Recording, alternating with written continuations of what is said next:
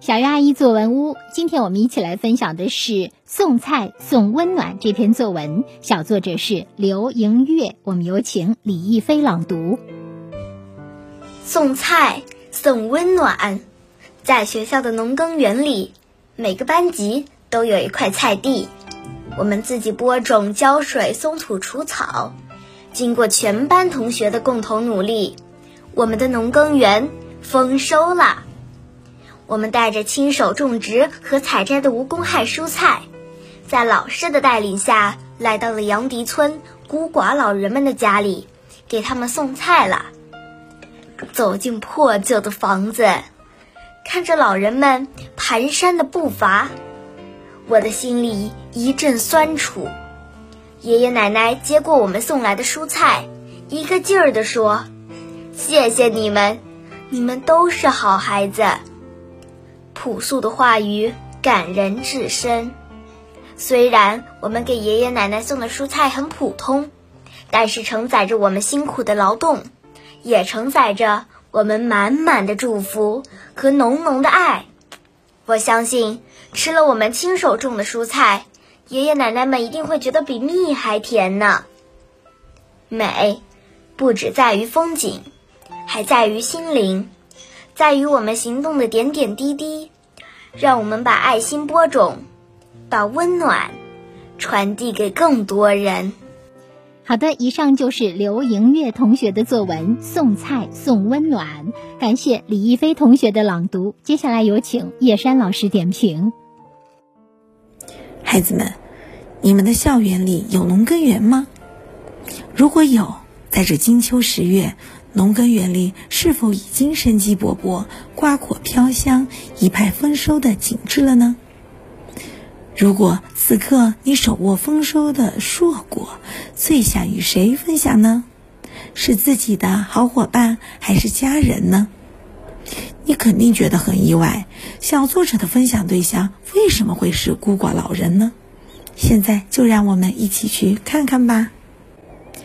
小作者开篇就提到了校园的农耕园，这一段最巧妙的地方就是用寥寥几笔就让我们感受到种菜并不是一件容易的事，播种、浇水、松土、除草等等。别看就八个字加上一串省略号，但其间包含了春天播撒时的汗水，炎炎烈日中的浇灌。太阳出生时的喜悦和披星戴月中的期盼，一系列繁琐的工序，同学们毫不马虎。在大家的精心照料下，班级的菜地终于迎来了丰收。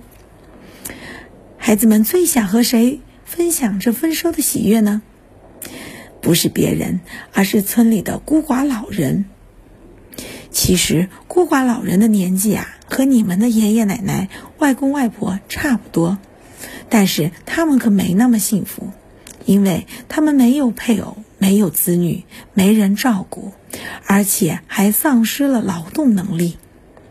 听到这儿，你的心里是不是仿佛被揪了起来，开始担心他们的日常生活？所以，当小作者看到他们蹒跚的步伐时，难免心里一阵酸楚。其实，咱们国家对经济困难的孤寡老人会给予基本的生活、医疗、居住或者其他救助。除此以外，孤寡老人最需要的是什么呢？我想，莫过于有人关心他们，有人陪他们说说话。那是一份爱的传递，也是孤寡老人发自心底的渴望。